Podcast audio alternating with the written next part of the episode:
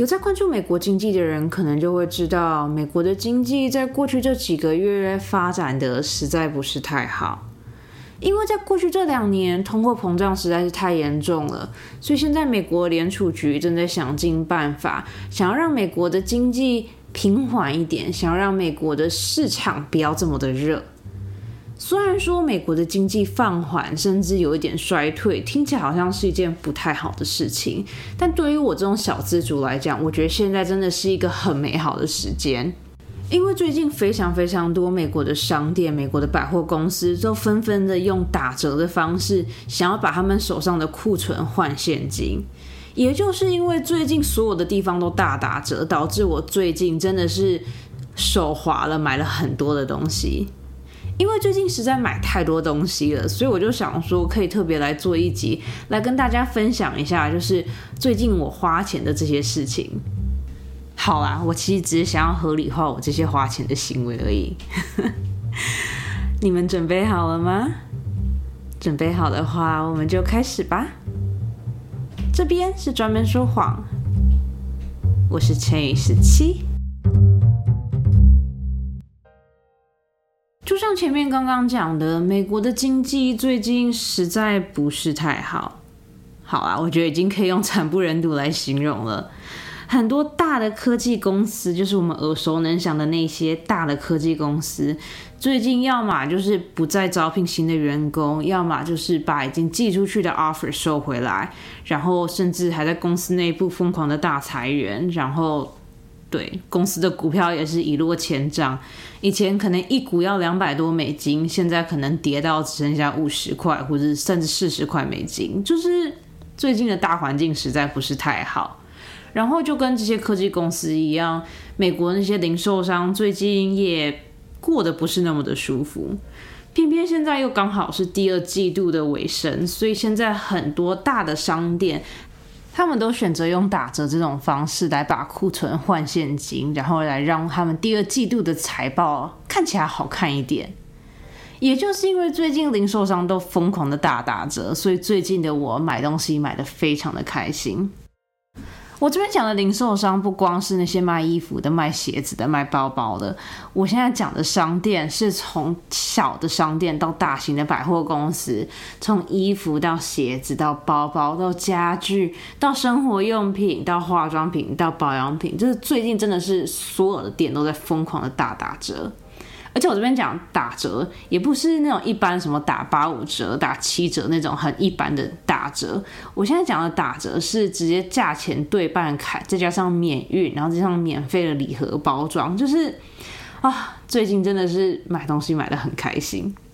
也就是因为最近真的买东西买的太开心了，我觉得我的人生有点被就是这些打折的商店所控制了。打个比方好了。以前我正常的生活是早上起床、刷、洗脸、吃早餐，然后去上班。但是现在的我的行程变成早上起床，看今天有什么打折的商店，赶快下单我要买的东西，然后再快速的刷、洗脸、吃早餐，然后去上班。就是对，反正我觉得我最近真的是有点丧心病狂的状态。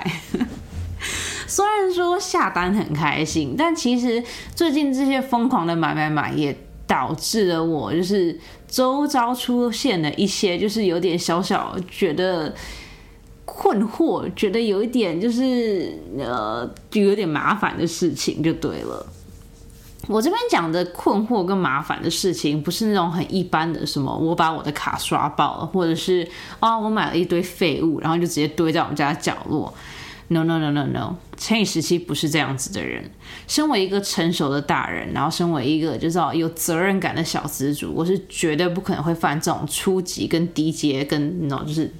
不 OK 的错误的。我这边讲让我觉得很困扰的事情，其实有两件。先讲第一件事情好了，不知道为什么，但是我买的这些店，他们都很不喜欢把我买的所有的东西都集中在一起，然后。同时寄给我。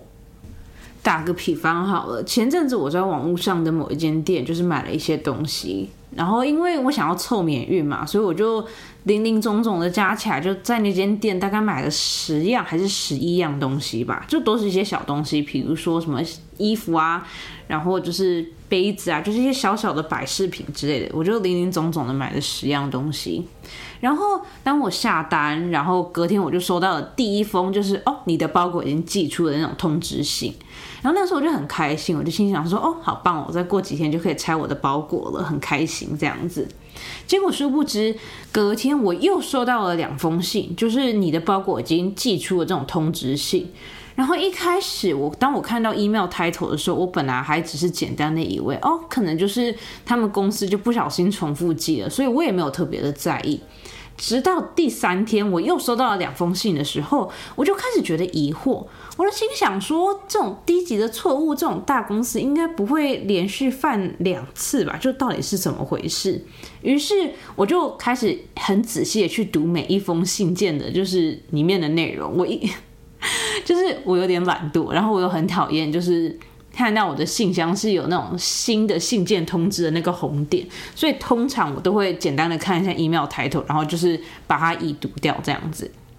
然后当我收到第五封信的时候，我就觉得这真是太奇怪了，所以我才回去就是把所有的信都找出来，然后一封一封的去读。当我仔细去读这些信的时候，我发现其实第一封信它只有寄出一样东西，然后接下来的这几封信，要么就是寄出一样，要么就是寄出两样，就是。零零总总，这五封信加起来还不是我全部的订单。然后那个时候我就开始有一点就是小小的担心，但是有点小小的期待，因为对于我来讲，我觉得拆包裹就像是拆礼物一样啊，就是就是越多越好嘛。然后我相信大家应该也都很喜欢那种拆礼物的感觉，所以那个时候的我其实也没有多想，直到直到当我收到包裹的那一天。我跟你讲，这件事情真的非常的神奇。虽然这些包裹都是在不同的日子寄出来的，但是他们到达我们家门前的时间却是一样的。你知道那天我有多么的惶恐吗？因为我现在一个礼拜会去一天办公室嘛，然后包裹寄来的那一天刚好是我去办公室的那一天。结果那一天我就下班，然后下班当我回到家的时候，我就在上楼梯的时候就隐隐约约的看到，就是我家门前有很多咖啡色的东西。我就心想说，嗯。我家的门明明就不是这个颜色啊！到底是发生什么事？然后当我就是走上楼梯的时候，我就看到我们家的门，我们家的门前被堆了一座小小的包裹山，而且那真的是一个很夸张的状态，就是我买的东西真的都是一些很小的东西，就可能小小的马克杯啊、小小的碗、那就衣服，就是都是一些不是很占地方的东西，但是不知道为什么我家门前却。就是堆积了一个包裹山，然后一开始看到那个包裹山的时候，我还心想说，嗯，会不会是记错啊？就是怎么可能呢？就是我没有办法理解，我真的没有办法理解。所以呢，我就在我们家门前就一个一个包裹就开始来对名字跟对地址，心想说，这真的全部都是我的吗？然后对，后来发现那些。包裹真的全部都是我的，所以我就用一种就是很，然后既惊讶又期待的那种心情，就开始把包裹一个一个把往我们家里面搬。就在我刚开门，准备要把我家门前的那些包裹山一个一个往家里面搬的时候。我家对面的邻居突然把他的门打开了，然后我就看到我们家对面邻居的爸爸牵着他两个小孩，然后用一种很惶恐的眼神看着我跟我门前的那个包裹山。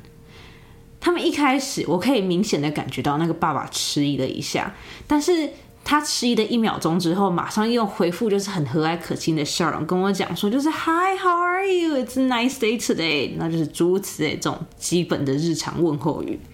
然后我当然也是用那种很和蔼可亲的声音讲说，Oh, the weather is wonderful today. It's such a nice day today. 然后就是当我一边用这种很虚伪的眼神在跟那个爸爸聊日常的时候，我也一边就是疯狂的把包裹往我家里面丢，就是我不想要让那个爸爸觉得我是一个疯狂的购物狂这样子。就反正我就是那天真是很灾难，因为我可以从那个爸爸的眼神里面感觉到，那个爸爸一定偷偷的觉得我是一个疯子。他可能心想说：“这个女的，就是一天到晚也没有出家门几次，然后为什么家里前面会有这么多包裹呢？然后她到底是买了多少东西？她到底是一个什么样的背景？我以后绝对不要让我的小孩变得像她一样。就是我从那个爸爸的眼神中得到这些讯息，然后我真的觉得真是太丢脸了。虽然说这件事情已经很丢脸了，但是让我觉得最丢脸的还不是这件事情。让我觉得最丢脸的事情是，我现在已经收包裹收到认识我们家的邮差，还有 UPS 跟 FedEx 的那些送包裹的人了。你知道这件事情是一件多么困难的事情吗？他们每天要送多少包裹，要送多少的信？他竟然可以送包裹送到就是记得我的名字，然后跟我打招呼，就这件事情真的是，这件事情真的是太丢脸了，你知道吗？然后 我跟你讲，我之所以会知道他们记得我的名字，是因为前阵子，因为我们家是我跟室友两个人嘛，然后就是你知道最近不止我买，室友也有在买，所以就是我们家最近有很多的包裹 啊，我越讲越觉得很丢脸。好，但事情是这样子的，反正前阵子就是室友要收一个包裹，然后在寄送这个包裹的时候。呃，卖家就有跟室友讲说，他当初在印那个 FedEx label 的时候，就是不小心，就是有一行可能没有印清楚，所以导致那个 FedEx label 上面就只有室友的名字跟我们家的地址，但他并没有写要寄到几号公寓，就是跟台湾一样嘛。如果你今天要寄东西的话，可能你要写说，哦，是要寄到哪一栋楼，然后呃第几层楼的，然后哪一户人家，就是所有东西都要写清楚。但是不知道为什么在嗯，寄送的时候那个 FedEx label 就没有印好，所以它就是没有我们家的那个 apartment number 这样子。然后呢，那个时候室友就很担心这个东西会被寄到我们邻居家，或是可能寄到其他地方去，所以室友就在我们家的门上面还有信箱上面就贴一张纸，写说哦，如果你今天有一个包裹，它的名字是这个，但是它上面没有公寓号码的话，请你把它寄到公寓几号几号几号这样子。然后，然后尴尬的点来了，因为室友现在每天都会去办公室嘛，所以家里就会只剩下我一个人。然后那一天，就一如往常，我就在家办公。然后那天我就听到有人按门铃，所以我就很自然而然的就是开门嘛。啊，然后当我开了门以后，我就看到那个 FedEx 的那个寄送员，他就站在我们家门口，然后他就非常非常庄重的把。那一个包裹递给我，然后他就跟我讲说：“It's okay, you don't have to write the notes. I know who you are。”就是你们不用写那张纸条没有关系，因为我知道你们是谁。我跟你讲，收完包裹的当下，当我把门关上的那一瞬间，我马上在家里面尖叫，因为真的是太丢脸了。他们每天要送这么多的包裹，他们每天要跑这么多的地方，他竟然记得我跟室友的名字。你知道这是一件多么丢脸的事情吗？就是啊，哦，光是想一下就觉得超级尴尬。我跟你讲，自从那一天，从那个那一天到现在，我都完全没有买任何东西，因为我真的觉得太丢脸了。然后我实在不想要让那个 FedEx 的人觉得，就是哦，这家人就是一个疯子，就是疯狂买东西的疯子。啊啊，冷静，冷静，好。好，反正这是第一个让我觉得很困扰的事情，就是美国人不知道为什么他们都不喜欢把东西全部并成一个包裹在一起寄过来，就是好对啊好。然后第二个让我觉得很困扰的事情，其实也跟第一条有点关系，就像刚刚讲的，美国这些商店他们都很喜欢分开寄，他们就希望可以用很快的速度把你东西寄出来，所以他完全没有在 care 说这一单。就是被分成几个包裹再寄送这样子。虽然说我刚刚讲拆包裹就像在拆礼物一样，但是当你拆完礼物，那些包装纸你要怎么处理，变成一个很大的问题。因为我们最近真的收了太多包裹了，所以导致我现在有非常非常多的纸箱，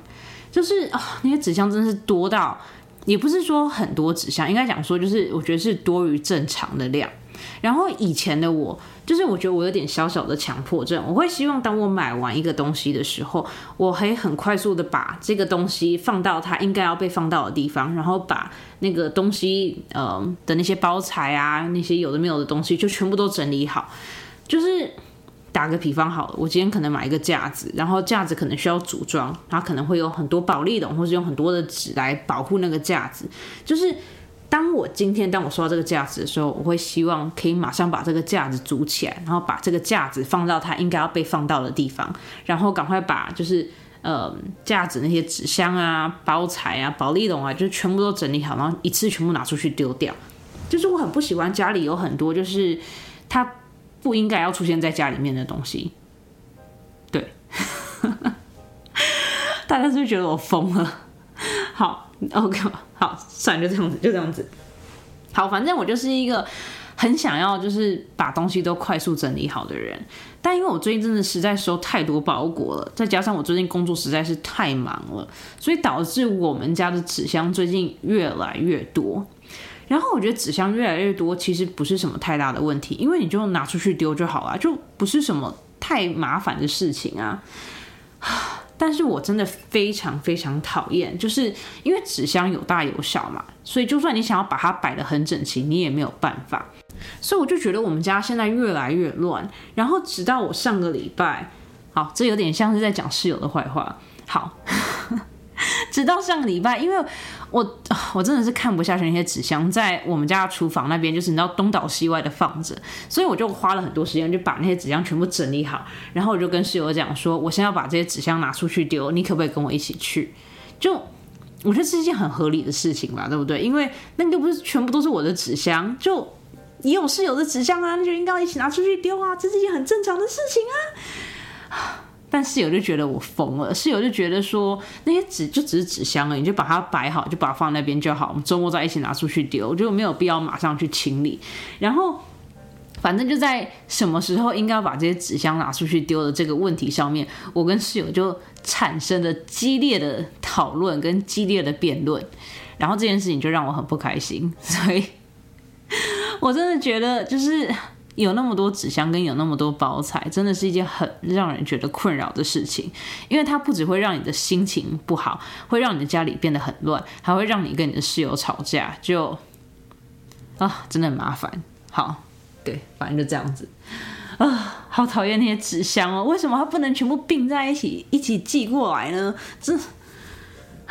好，今天我不要抱怨，今天我不要抱怨，我今天我只是想要跟你们分享买东西的快乐而已。说到买东西，我觉得我跟室友买东西的习惯非常的不一样。这个问题我也有在 IG Story 上面，就是问大家。我觉得一般人买东西应该是分成两派。第一派人是你很少买东西，但是你只要一买就都是买高单价商品的人。第二派是虽然你很常买东西，但是你买的东西都是比较偏向比较便宜、比较低单价的东西的。然后我就在 IG Story 上面问了大家，想要知道你们都是哪一派。然后从 IG Story 上面的那个投票的比例来看，好像大家都是偏向就是很常买，但是都是买比较低单价的东西的。然后我想要跟你们讲，你们的这个决定跟我完全一样啊！拍手拍手拍手拍手！好，我会突然想要问这个问题，是因为。我刚刚不是讲了吗？前一阵子我跟室友都很常买东西，然后就当我们俩都在拆包裹的时候，我就意识到我跟室友买的东西是很不一样的东西，并不是说我们两个买东西的种类不一样，而是我们两个在买东西的理由这一方面就是很不一样，所以导致我们两个的消费习惯也就是变得不太一样这样子。现在简单的介绍一下我自己好了。我一直觉得我是一个物欲很低的人，就是我可以完全不用买任何东西都没有关系，因为该怎么讲呢？可能是因为现在都在家办公吧，就是我觉得现在的我也不需要什么新的衣服、新的鞋子、新的包包，因为我也没有出去嘛，所以就没有差。然后保养品就是去年买的，今年还有，就好像也不是很需要买，反正就是。我就是一个很不常买东西的人，就对了。但是呢，虽然说我是一个物欲很低、很不常买东西的人，但是我只要一遇到就是周年庆打折，呃，可能就是买多少送多少的这种，只要我遇到这种活动的时候，我都会就是突然一瞬间就是这个也缺，那个也缺，这个也很需要，那个也很需要，然后就就是默默的买了一些东西这样子。我不敢讲说我买很多东西，但是我就会买一些东西。就打个比方好了，我刚刚不是讲说我明明只是下了一单，可是却收到五六个包裹吗？其实我也没有买很多很贵的东西，因为我记得那个时候它的那个免运费的门槛是五十块，是六十块美金吧。然后我买了十样东西，所以其实平均下来一样也才六块多，可能六块多七块最多，就是也都不是很贵的东西。所以我一直以来我的消费习惯都是这样子，我就觉得说，哦，如果我今天可以用比较便宜的价钱买到。我觉得很值得的东西的话，那对我来讲是一件很棒的事情。那如果今天这个东西是原价，然后我也不是特别需要的话，我可能就会选择不买这个东西，或者是等到它打折以后才买。就。反正我的消费习惯是这样子，但是室友就不一样。室友是一个很标准的，就是如果今天需要什么，那我就买那个东西。他完全不会就是三心二意的去呃，比如说去看一下有什么其他的配件啊，或者是哦去比较一下。室友完全不会，他是那种如果他今天想要买一个游戏，他就会只买那个游戏，他完全不会三心二意的去光说，哎，这个游戏好像也不错，哎，那个游戏的评价好像也很好。是有完全不会做这样子的事情。所以导致就是，我觉得这可能就是我们两个消费习惯上面的差别吧。室友就是只要他想要的那个东西一出来，不管那个东西多贵，他一定都是马上下单。我不知道在我的听众里面有没有就是喜欢玩游戏的人，但是如果你喜欢玩游戏的话，你可能会知道，就是这一阵子 Steam Deck 出就是准备上市的，然后室友他跟我讲说，他从一年前就已经。预预预购预约预购了，然后他前一阵子他就是收到说他可以下单了，是有二话不说马上买了最贵的那一个，我记得最贵的那一个好像加完税好像要七百多块美金吧，还是什么之类的，我也忘记，反正就是一个非常非常贵的游戏机。然后当室友很开心的跟我分享他买了那个游戏机的时候，我整个吓傻，因为室友就是啊啊。好，我现在要小小的跟你们分享一下室友的小秘密了。就是室友是一个非常喜欢玩游戏的人，然后我就觉得，你知道没差，因为游戏不管是男生女生，然后不管是老的年轻的，不管是学生还是已经退休的人，大家都喜欢玩游戏嘛，我觉得没有差。但是室友是一个，他一定要走在潮流尖端的人。就是每次只要有新的游戏一出来，室友丁是马上预购；有新的游戏机出来，室友丁是马上买的那一种。所以一开始我对游戏是完全不了解的，但是自从室友搬进来跟我一起住以后，我现在每一天都被就是他的游戏洗脑。就是啊，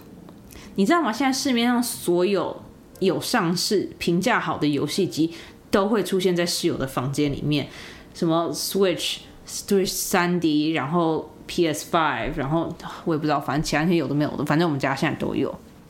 然后好像有点偏题，好有点偏题，但是嗯，对，反正简单的来讲，就是室友是一个只会买他想要买的东西，然后他买的东西都是非常非常贵的原价商品，甚至有些还会就是原价再往上加的那一种。这个是另外一个故事，我以后可以再跟你们分享。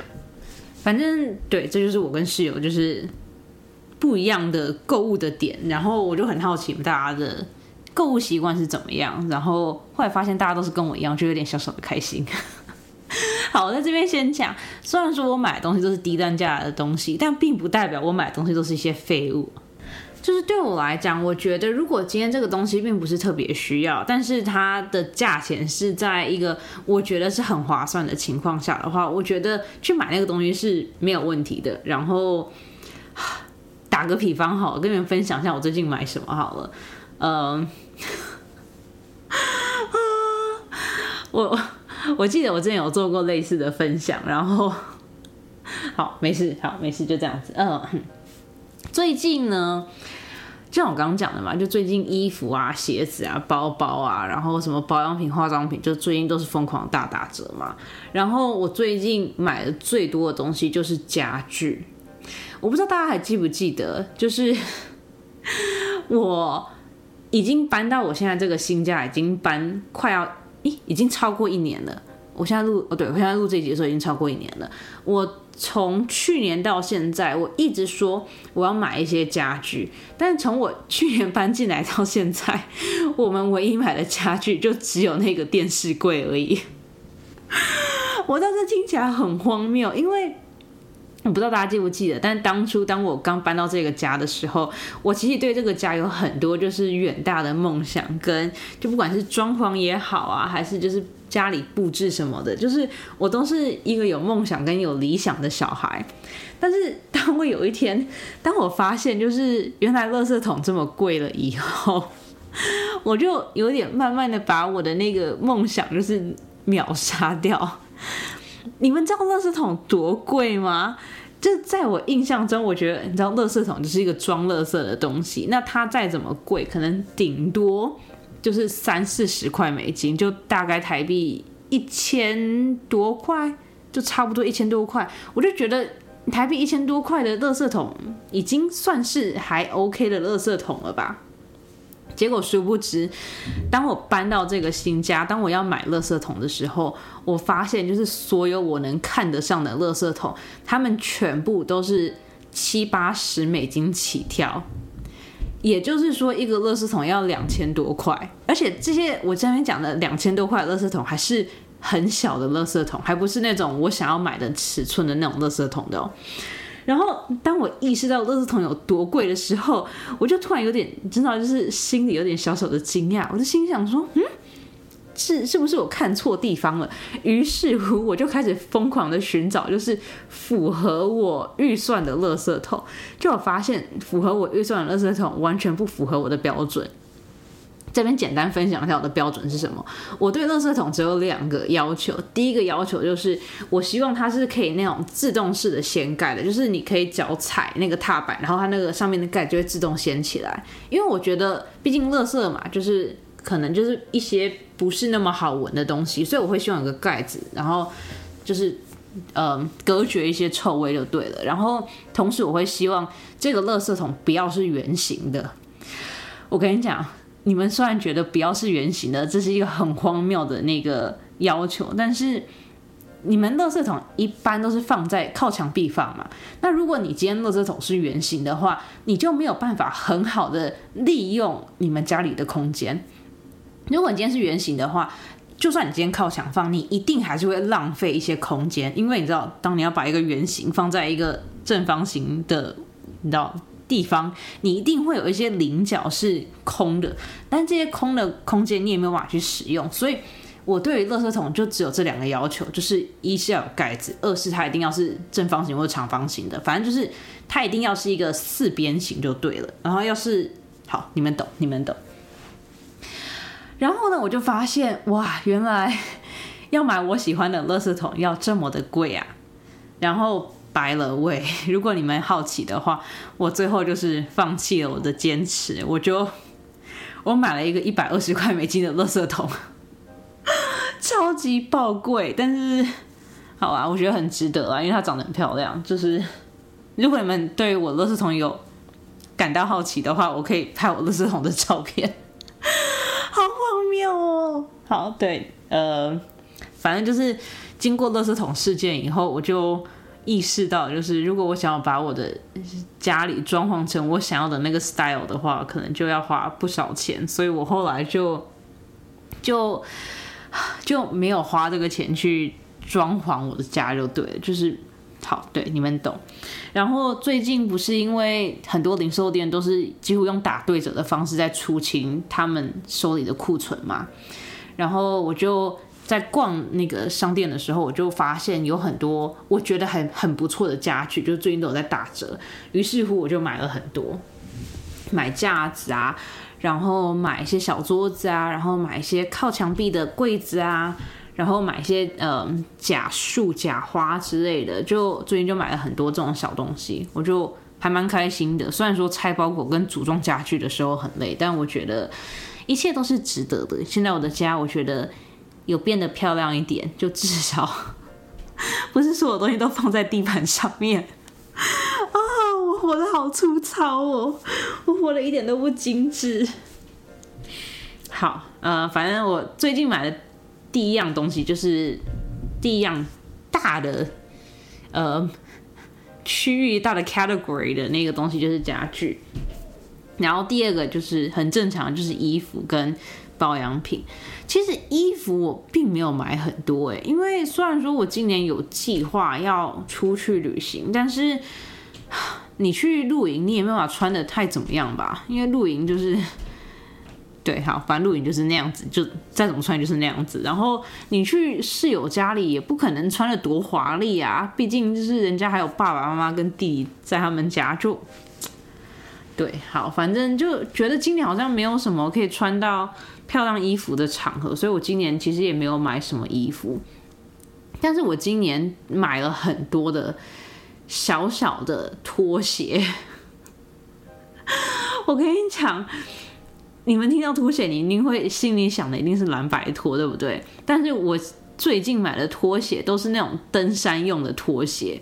你们知道登山可以穿拖鞋吗？我我我在最近之前我完全不知道。好了，我这边说的登山，并不是说你当你去爬喜马拉雅山的时候穿那种拖鞋。我这边说的拖鞋，就是嗯，如果你今天可能去逛个国家公园，然后你想要就穿着拖鞋在森林里面走的时候，就是。有些品牌就是专门出这样子的拖鞋跟凉鞋，来让你在户外的时候比较好行走。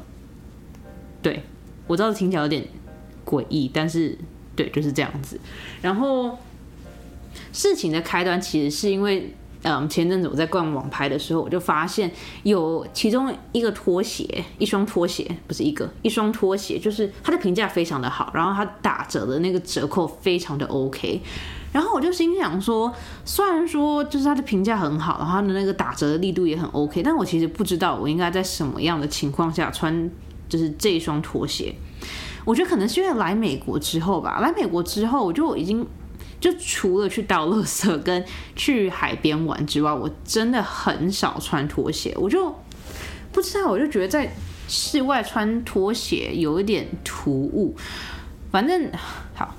长话短说，就是当我看到那个拖鞋以后，我就去网上搜寻，就是一些拖鞋的穿搭之类的。然后我就发现那双拖鞋，就是我看中的那双拖鞋，非常非常的日系。然后我就心里就开始梦幻着，就是哦，我其实可以走一个日系的风格，你知道，就是森林系的那一种，穿那种亚麻的长裙，然后穿那个拖鞋，然后背一个那种草编的包，或者是然后帆布包，然后就整个很日系、很休闲。反正我就满怀期待了，下单了那双拖鞋。结果后来，我真的觉得这件事情真的很蠢。反正我就是下单买那双拖鞋，然后当我拖鞋到的时候，我才想到我的衣服就是根本完全都不日系，然后我根本没有任何衣服可以配那一双拖鞋，真的很荒谬。我知道，但是。好，反正就当我收到那双凉鞋的时候，那双凉鞋真的超好穿白了我也真的超级好穿。但是我就突然意识到，说我没有办法走我之前想要走那种日系森林系的那种感觉，所以现在那双拖鞋被我拿去搭那种一般的牛仔短裤，就是 啊，我真的觉得很荒谬。因为我当初买那双拖鞋，完完全全就是因为我觉得它很日系，然后我可以走日系，就是我根本没有任何日系的衣服。然后那个时候，因为先说那双拖鞋真的好穿到，我有一度催眠自己，想要让自己去无印良品，就是买很多很日系的衣服。但是后来就是，我就意识到，就是我这个举动真的很像疯子，所以就没有做。就好，对，就这样子。这件事情真的太荒谬了，所以我就觉得可以跟你们分享一下，让你们取笑我一下。但 OK，反正就是这样子。然后。然后我其实我忘记我还要跟你们分享什么了，嗯，反正最近就是买了很多有的没有的小东西，就嗯买个钥匙圈啊，买些小杯子啊，买些小碗啊，呃买些小地毯啊，哦，然后我跟你讲，我想要跟你们分享一件事情，就是如果你没有听上一周更新的话，你就会知道，就是上一周上个周末我本来要跟朋友 J 还有其他朋友去见面，然后就是你知道。后来就是发生了一连串的 drama，所以后来就没有跟他们见到面。然后我们本来是礼拜六要见面嘛，后来不是他们 cancel 我嘛，然后我那一天我就自己一个人去我们家附近的一间那个二手店去逛，因为我就是一个很喜欢逛街的人，然后我就去二手店去逛，然后我在二手店就找到了一个非常非常漂亮的那种古董底片相机。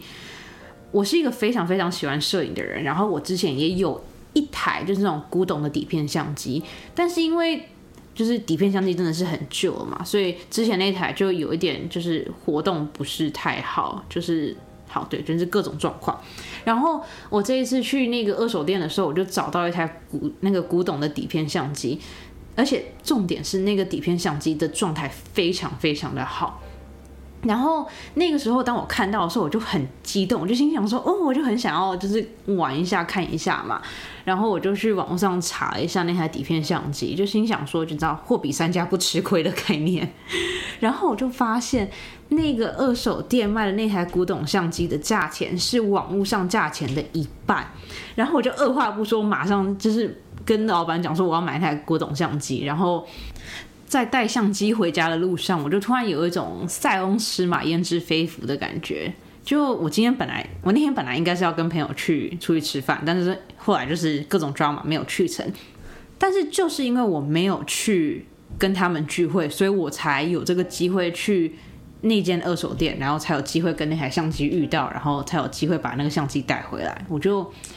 就觉得还蛮开心的，然后。就想说可以顺便跟大家分享一下我的小小的喜悦，这样子。我觉得古董相机并不是一个每个人都懂的东西，因为像我买回来之后，室友就有点疑惑，他就觉得说，哦，如果你只要拍照的话，用你的手机就好啦。但就反正我觉得每个人喜欢的东西不一样嘛，我就觉得买到那台古董相机的时候还蛮开心的，所以就想要跟你们分享一下。然后如果你们有兴趣的话，我可以就是。我可以把我古董相机的照片抛在 IG 上面。现在这集真的好荒谬！我刚刚才说我要抛那个我们家垃圾桶的照片，现在又说要抛古董相机的照片。好啦，反正我我等下会把我我最近买的东西全部都拍照，然后放在 IG 上面。如果你们有兴趣的话，欢迎你们去看一下。然后在今天节目的最后，我想说可以顺便跟大家分享一下，就是。我上一周不是更新了我跟我朋友就是绝交的过程跟一些事情内容吗？不是，你就是内容吗？然后出乎我意料之外的，当我把那一集更新播出去之后，我收到了很多听众们的安慰，跟就是反正就有很多听众开始跟我分享他之前经历过的事情，然后就是安慰我说，就是你知道，其实这个虽然说你现在觉得很难过，但是其实呃只是你人生的一小部分啊，就是诸如此类让人觉得很很温暖的话。然后我想说，在这边可以跟大家讲一下，就是其实当我上礼拜把那个故事讲出来之后，我就已经没有那么的难过了。虽然说在事情发生的当下，我真的觉得很受伤，但是就是当我静下心来，然后就是冷静下来之后，我就发现，其实你知道吗？不对的人其实终究是会走的，只是有些人的走法比较。云淡风轻一点，然后有些人走法就是比较轰轰烈烈一点，但我觉得不适合在我人生中出现的人，终究是会走。那呃，如果他们已经决定要走了，然后如果我也很确定，就是我们两个已经不再那么合适的话，那我觉得其实好像没有必要把自己然后珍贵的时间浪费在那些人身上。然后对，而且我觉得让我很，就是让我觉得很释怀的另外一个点是，虽然说我。前几个礼拜就是跟那一个朋友吵架，但是我在后来我又有跟其他的朋友出去，然后在跟其他朋友就是相处的过程中，我就发现，其实如果这个朋友是真的很珍惜你的话，他一定会记得你所有的好，然后也会用他自己的方法去体贴你，去照顾你这样子。如果你有 follow 我 IG 的话，你就会知道，嗯，前几天我跟我的一个台湾朋友见面了，然后。我觉得这件事情真的让我超级超级觉得开心跟觉得温暖的。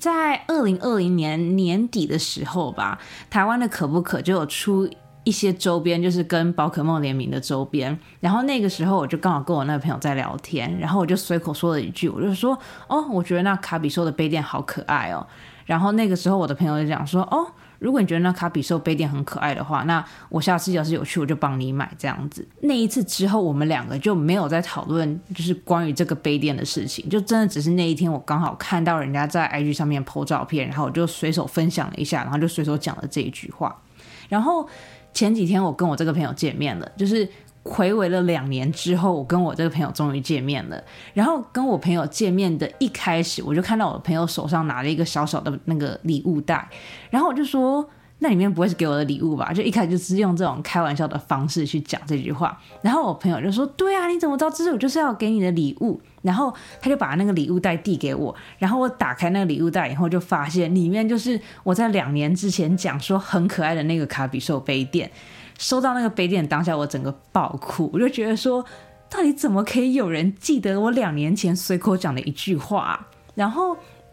就是你知道吗？就经过这一个小小小小的那个，就是这件小小的事情，就让我觉得就是哦，原来我真的是很值得被别人所珍惜。你知道，就算朋友觉得没有办法很好的珍惜我，但是我还是有很多其他人是愿意珍惜我跟会珍惜我的。所以，对，反正就是经过这这过去这几天跟朋友相处之后，我就发现其实就。对，好，反正就是朋友追就就这样子，然后你知道，就是对我的人生还很长，还会再认识很多新的人，所以没有必要为了朋友追而难过。好了，反正就真的只是因为真的收到很多很温暖的留言，然后刚好我另外一个朋友又做了这样子的事情，我就想说可以跟你们分享一下。对，今天这一集好长哦，而且今天这一集我总共分了三天才录完，就。太多太多的事情了，然后反正就是三天才录完，所以如果你在中间有听到就是好像声音有点不一样的话，就对我是分分开录的，所以有的时候那个那个因为空间会不一样嘛，然后对，反正就声音有点不一样就对了。好，好啦，反正对今天这一集好像就差不多是这样子。我现在讲的到底有没有跟我的那个 title 对起来啊？好像只有前面没有对到，但 好了，随便了，反正就这样子吧。对，虽然说花钱很开心，但是还是希望大家可以量力而为，就是养成储蓄的好习惯。虽然说花钱啊、拆包裹啊、拿到新的东西会很开心，但是我觉得看到自己的银行户头里面有很多的钱，然后知道自己就是。不管你知道今天发生了什么事情，然后知道自己都永远都有一个小小的金库，可以让自己度过你知道各种难关。我觉得有这样子的保险才是更让我觉得开心的事情。所以，